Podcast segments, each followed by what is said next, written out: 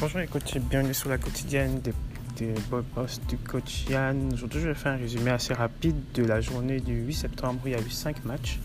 Je m'attarde en particulier sur le premier match qui, qui opposait Lakers contre Portland parce qu'il est très important pour la huitième place de la conférence Ouest. Donc, euh, on va aller d'abord avec, euh, donc on va d'abord aller avec le match Utah contre Denver. Euh, Denver, Denver qui a battu Utah assez facilement, ben pas assez facilement parce qu'ils ont quand même joué deux, deux overtime. Euh, donc, euh, Denver a fini par gagner 134 à 132.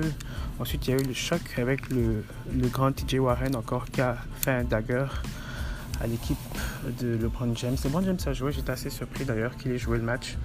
C'était étonnant parce que la veille, le dernier match, il était, c'était un back-to-back, donc peut-être qu'il avait voulu protéger son corps, je sais pas. Mais il a joué le dernier match, malgré ça, TJ Warren a prouvé qu'il était euh, le nouveau Melo dans la bulle. Et c'est lui qui a mis le dagger qui les bat à la fin. Euh, donc Indiana a gagné 116 à 111, ce qui fait que là maintenant les Lakers, ils ont quand même le premier spot, mais ça fait trois matchs d'affilée qu'ils perdent maintenant, ce qui est un peu inquiétant quand on sait ceux qui veulent avoir le titre. Mais on va se dire que c'est parce que c'est la fin de la saison, donc c'est comme une vraie saison, une fin de saison régulière. Qu'une fois qu'on a loqué le, premier spot, on, on, ne se fatigue pas trop. J'espère que c'est ça, sinon ça va être compliqué le premier tour. Euh, ensuite, il y a eu Phoenix contre Miami. Euh, victoire de Phoenix qui ramène à 5-0. La victoire ramène à 5-0 Phoenix qui gagne ses 5 matchs dans la bulle jusqu'à présent. C'est l'équipe la plus chaude. D'ailleurs, je vais parler de ça dans le classement de 8e.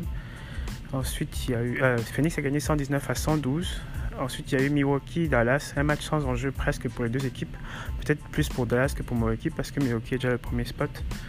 Euh, Dallas, c'est parce qu'ils vont sûrement ils vont éviter le match up 4e, 5e, là, qui est un peu compliqué, mais bon, ils ont gagné quand même. Donc ça fait 136 à 132.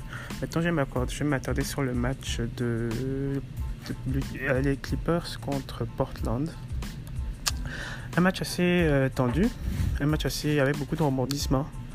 Euh, n'a pas joué. Euh, Lou Williams a joué, ce qui a créé la différence. Probablement, je disais tantôt, euh, Lou Williams, c'est 20 points off the bench. C'est difficile à remplacer. Et en plus, Kawhi n'a pas joué, ils ont gagné quand même. Mais c'était un match assez important pour Portland dans le sens où ils combattent pour la 8 place. Actuellement, ils sont juste derrière euh, Memphis pour la 8 place.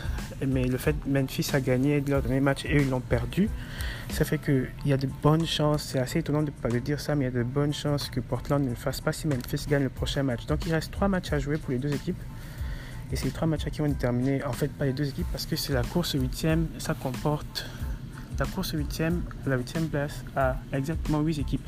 Phoenix, Memphis, Portland, San Antonio, New Orleans et Sacramento. On s'entend que pour New Orleans et Sacramento, les, les pots sont cassés, donc ça se joue vraiment entre Phoenix, Memphis, Portland et San Antonio.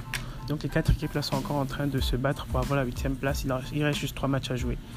Et le fait que Portland ait perdu hier, ça n'a pas arrangé les choses. Du coup, à la fin du match, euh, Patrick Beverly, comme il a essayé beaucoup moqué de, de Damien Miller, parce que c'est Damien Miller qui a raté lancer franc, qui aurait, dû faire gagner Portland à la dernière, euh, dernière seconde. Il les a ratés tous les deux.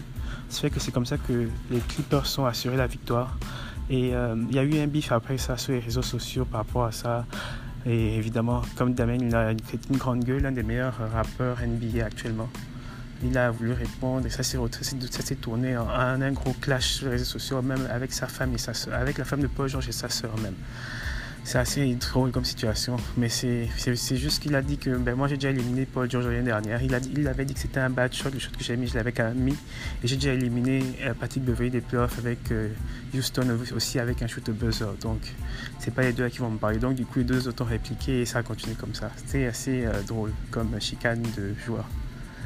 Mais dans, le même, dans le même temps d'idée, euh, on a parlé des Coach of the Year. Cette année, ils ont, ils ont mis, euh, comment il s'appelle Mike Budenholzer, encore. Ils ont mis Nick Nurse et puis un troisième, j'ai oublié son nom là. Mais pour moi, je pense que celui qui devrait être coach de l'année, ça devrait quand même être Nick Nurse. Parce que c'est pas parce que je, je supporte Toronto, c'est juste que la logique veut que ce soit Nick Nurse qui gagne cette année. Ça, il n'y a rien à dire. Il a maintenu le cap en perdant une superstar. L'équipe est, est quasiment meilleure que l'année dernière, ou presque meilleure que l'année dernière.